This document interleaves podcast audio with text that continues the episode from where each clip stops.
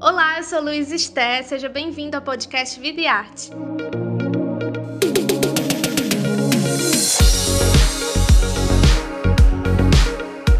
Nessa nova temporada, a gente vai conversar com diversos artistas brasileiros.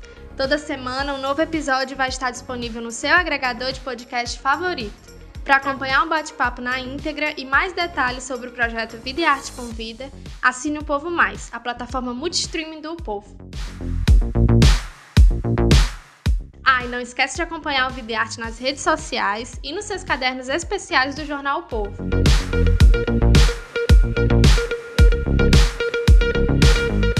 E neste episódio, a gente recebe Getúlio Abelha, piauiense que ascendeu na cena musical de Fortaleza e tem percorrido o Brasil com sua música. O cantor e compositor fala sobre os processos do álbum Marmota, a versão do disco de estreia em vinil e também conversa sobre estética deslocamentos no eixo Rio-São Paulo. O cantor homenageia Paulinha Abelha, cantora da banda Calcinha Preta, morta em fevereiro de 2022. Ela foi inspiração para o seu nome artístico. Perto ninguém vai me esmagar. Quanto mais de nós tu matas, mais de nós irão brotar. Você fala que eu sou um marginal, mas a merda que tu faz eu posso até sobrevoar. Eu vou dar um conselho. Getúlio, eu queria começar já falando, né, nosso bate-papo, sobre o primeiro disco, sobre o Marmota, que foi lançado no meio de 2021, né? E Exato. aí, acho que lançar um trabalho desse tamanho já é um negócio muito significativo, né, para você, enfim, como artista independente, artista da nossa cena. E eu queria saber para ti como que isso se mistura também com o sentimento de ter lançado na no meio de uma pandemia, né? Isso se intensificou? Como é que foi? Então, eu acho que lançar na pandemia foi um pouco frustrante, né? Porque eu acho que a principal, coi a principal coisa que pode render a partir de um trabalho musical gravado, no caso do álbum, é se fazer show e se ganhar aí o Brasil e o mundo, fazendo com que essas músicas sejam performadas ao vivo e eu, enfim, possa viajar e levar para o palco a minha música. E, de fato, a pandemia atrapalhou muito esse processo. E não considerando fazer show ao vivo só como se fosse uma divulgação do álbum, mas realmente um processo que, que é importante, precisa ser feito, que é o ao vivo. E a pandemia deu uhum. essa barrada aí, né? Mas e aí gerou uma certa frustração, sim, para mim também, porque acabou atrasando o lançamento em cerca de dois anos. E mas estamos aí, o álbum foi lançado e enfim, tem outras coisas aí que eu já tô afim de fazer e vamos ver se vai rolar, né? Uhum. E Getúlio, assim, eu, eu sei que o, o álbum teve uma demora justamente, né, por causa desse período de isolamento da, da pandemia, mas como que, quando chegou esse momento de pandemia, como que você desenrolou, assim, pensou, não, agora é o momento certo, 2021, ou, sei lá, agora não dá mais para passar, ou foi a vacinação, como que você decidiu? Então, é porque eu acho que mesmo antes de começar a pandemia, esse álbum já era uma emergência para mim, era algo que eu precisava muito fazer.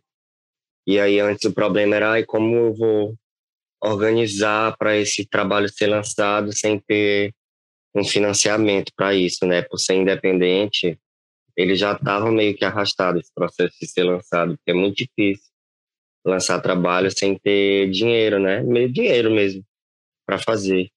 E aí a pandemia só agravou isso e foi o momento que eu falei, tipo, ou esse negócio sai, ou sai, tipo, não dá mais, não vai ter nada que me impeça. Isso precisa ser lançado, precisa ficar registrado, porque a vida segue.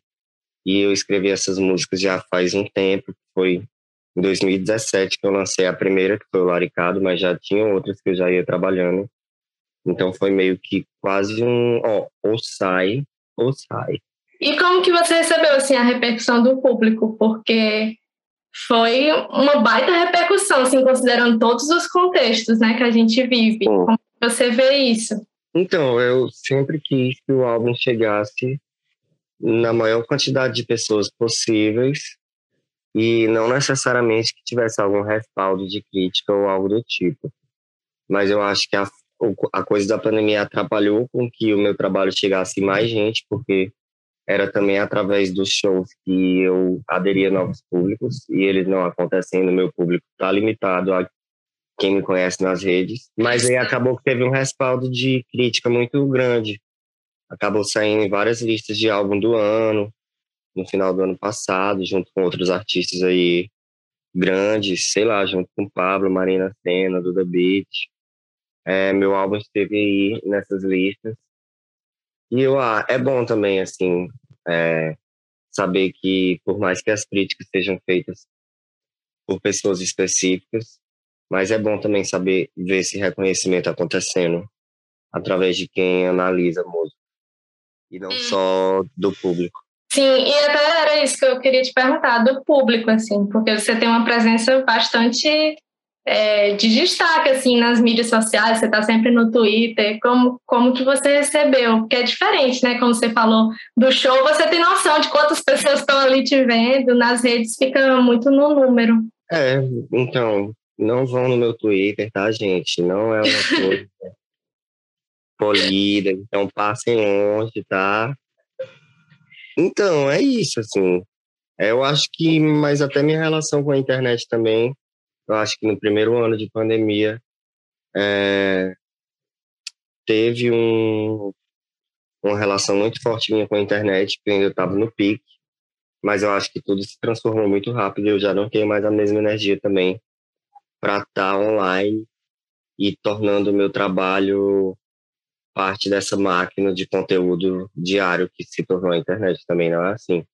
Eu só posto realmente quando eu estou afim de compartilhar alguma coisa e, e, não, e tenho tentado não me obrigar a ficar fazendo isso só porque os algoritmos estão pedindo. Tem as, e tem muito essa questão de, tipo, você, uma, uma pressão, né, de que você tem que estar tá naquele, naquele lugar, você tem que fazer isso, porque senão seus seu ritmo de engajamento cai, e aí como é que funciona nessa, nessa indústria? É, eu estou numa adaptação aí, porque quando não tinha pandemia, eu fazia isso porque eu estava afim de fazer, eu gostava de estar na internet. Esse gosto caiu dentro de mim, não é tão forte, e aí eu estou tentando resgatar essa energia, porque senão eu vou ficar para trás e vou virar um, um artista antigo. Mas, Getúlio, eu queria voltar um pouco sobre os processos do, do Marmota e eu queria te perguntar assim, como que foi fazer o disco, né, para a gente voltar um pouco para quem está nos assistindo se situar, porque você tem essa veia é, experimental de uma mistura, mas pelo pelo que você coloca no, na arte, no mundo, do jeito que você fala também, você tem muita compreensão daquilo que você está fazendo, você tem muita compreensão dessa mistura, desse experimento. E como é que você conseguiu fazer nesse emaranhado de, de coisas desse caldeirão, conseguiu organizar tudo? Na real, eu não, eu não tive medo de, de ter coragem. Em nenhum momento eu deixei que a imaginação do tipo, ai, se eu fizer assim, vai ser esquisito. Se eu fizer assim, talvez não gostem. Se eu fizer assim, não vai ser da forma que geralmente fazem. Tipo, eu evitei ter esse medo, eu simplesmente saí chutando a porta com tudo e não me preocupando com nada do que iriam achar, apenas usei meu senso, meu bom senso estético para poder fazer todas as informações que eu tinha acontecerem, mas isso é uma coisa, é um trabalho tão lento, não é uma coisa que simplesmente você organiza em uma semana, em um mês, né? é um trabalho de anos mesmo, então acaba que ele vai acontecendo naturalmente e se forma esse corpo inteiro, que é o álbum. E aí, quando você vê, é, dá para se imaginar que deve ter sido muito trabalhoso organizar todas aquelas informações, mas como foi a longo tempo, isso aconteceu sem que eu visse, quando eu fui ver já tinha um monstro lá. E aí foi tipo, foi um processo natural, você você fazia, sei lá, vinha uma ideia e aí você anotava? Como é que funciona isso? Basicamente, veio, vinha tudo, veio tudo muito de enxurrada, né? Porque foi um primeiro álbum, eu não tinha compromisso com histórico nenhum na música, eu tinha a liberdade de fazer qualquer coisa, e como seria o meu primeiro? Ninguém tinha parâmetro de outra coisa que eu mesmo fiz.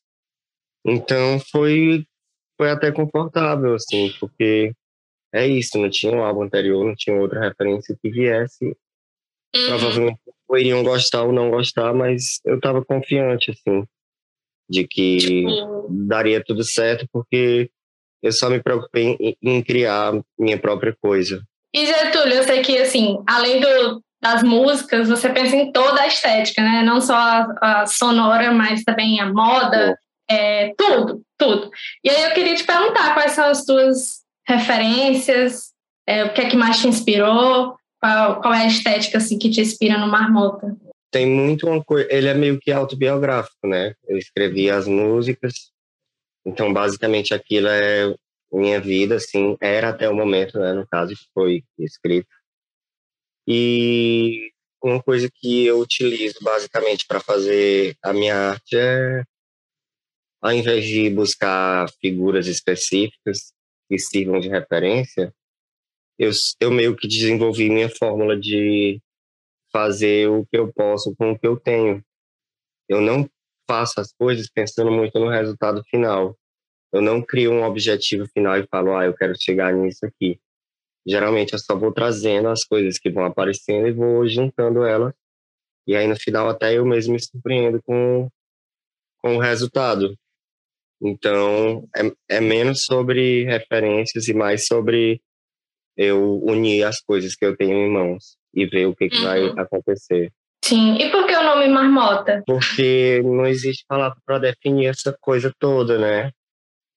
Tipo assim, não seria o nome de uma música, não seria o meu nome. E a palavra marmota é uma palavra que a gente usa muito aqui, né, para definir coisas que a gente não sabe bem definir. É, é isso, é uma, é uma palavra que resume bem, assim. Eu acho que de fato é uma marmota, assim. E é até bom porque eu me livro do compromisso da seriedade, eu me livrei do compromisso de ai, olha, gente, aqui é um álbum e é experimental e não sei o quê, pá. Tipo, não, gente, marmota e é uma marmota e, e é isso. Se você considera conceitual, se você considera isso ou aquilo. É uma consequência. Total. E Getúlio, assim, depois dele finalizado, tudo, tudo prontinho, você teve uma percepção, né? O álbum foi saiu em junho e aí, depois de quase um semestre, né, quase um ano, vai fazer agora em junho de 2022, algo mudou, assim, quando você olha para o disco, é, a finalização do projeto, como é que você olha agora, nesse minuto? Então, eu queria muito já estar tá em outra, sabe? Eu queria muito estar tá à frente.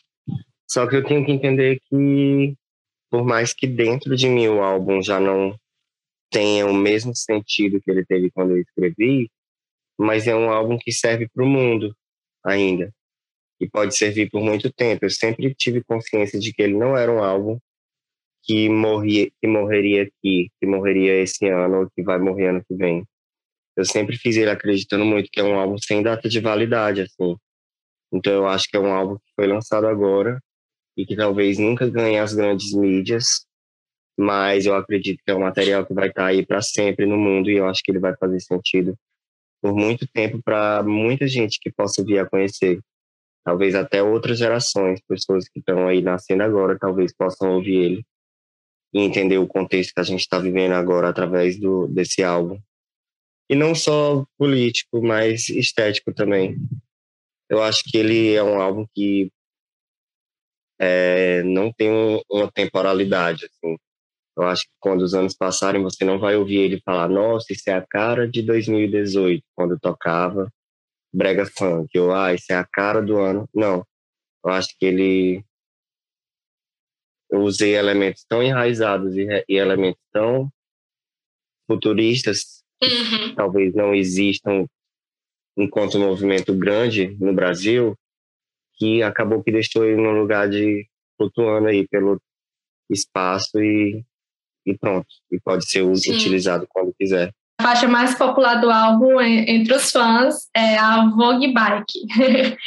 e aí eu queria te perguntar se você tem uma faixa preferida, se, se você acha que essa realmente faz sentido ser a preferida entre os fãs. Sim, eu acho que su superestimam demais Vogue Bike, já está na hora de superarem isso.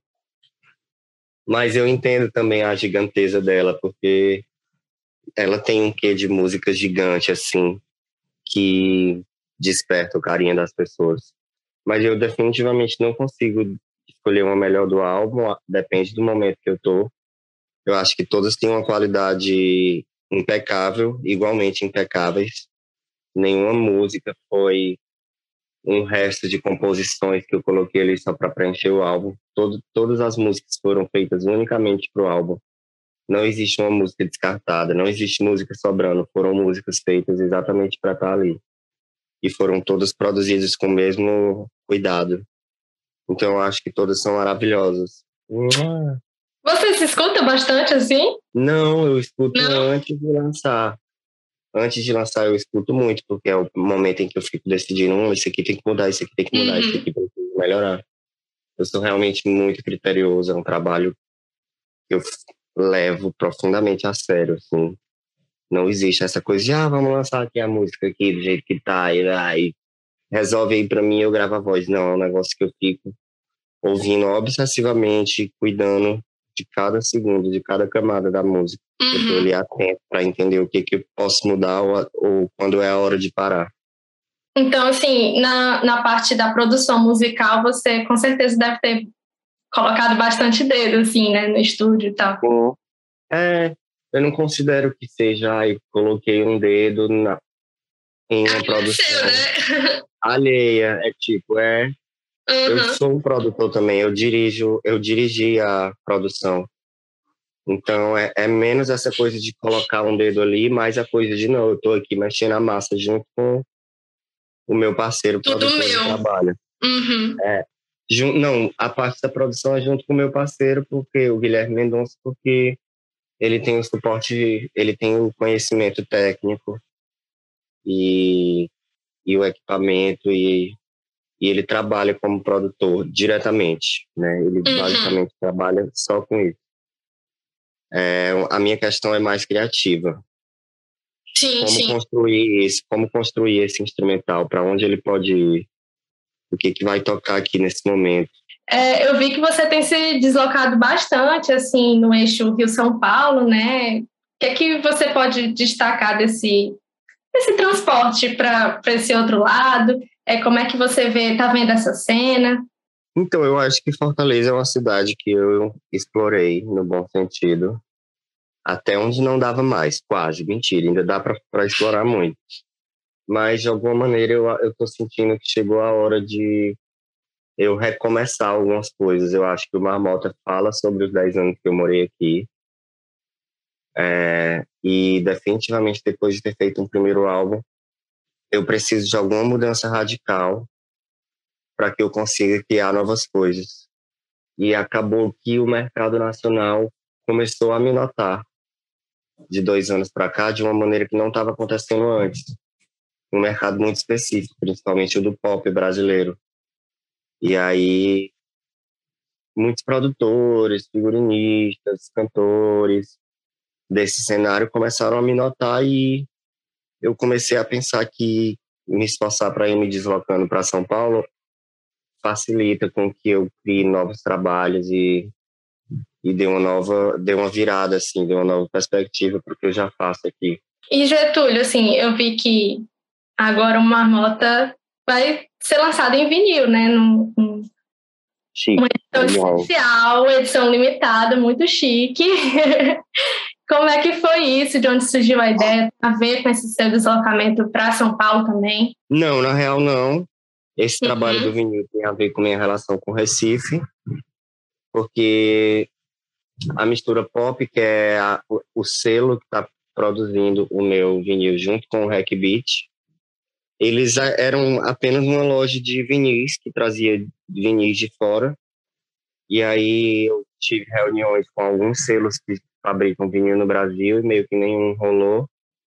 Nenhum quis mesmo, para falar a verdade.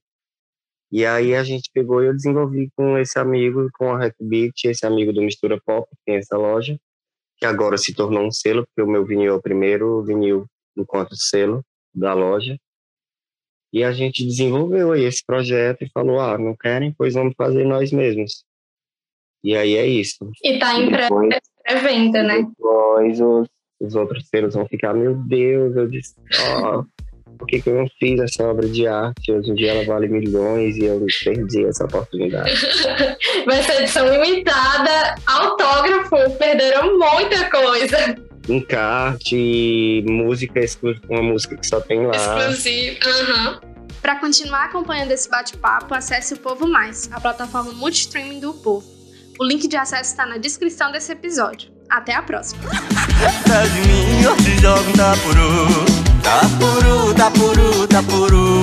Tá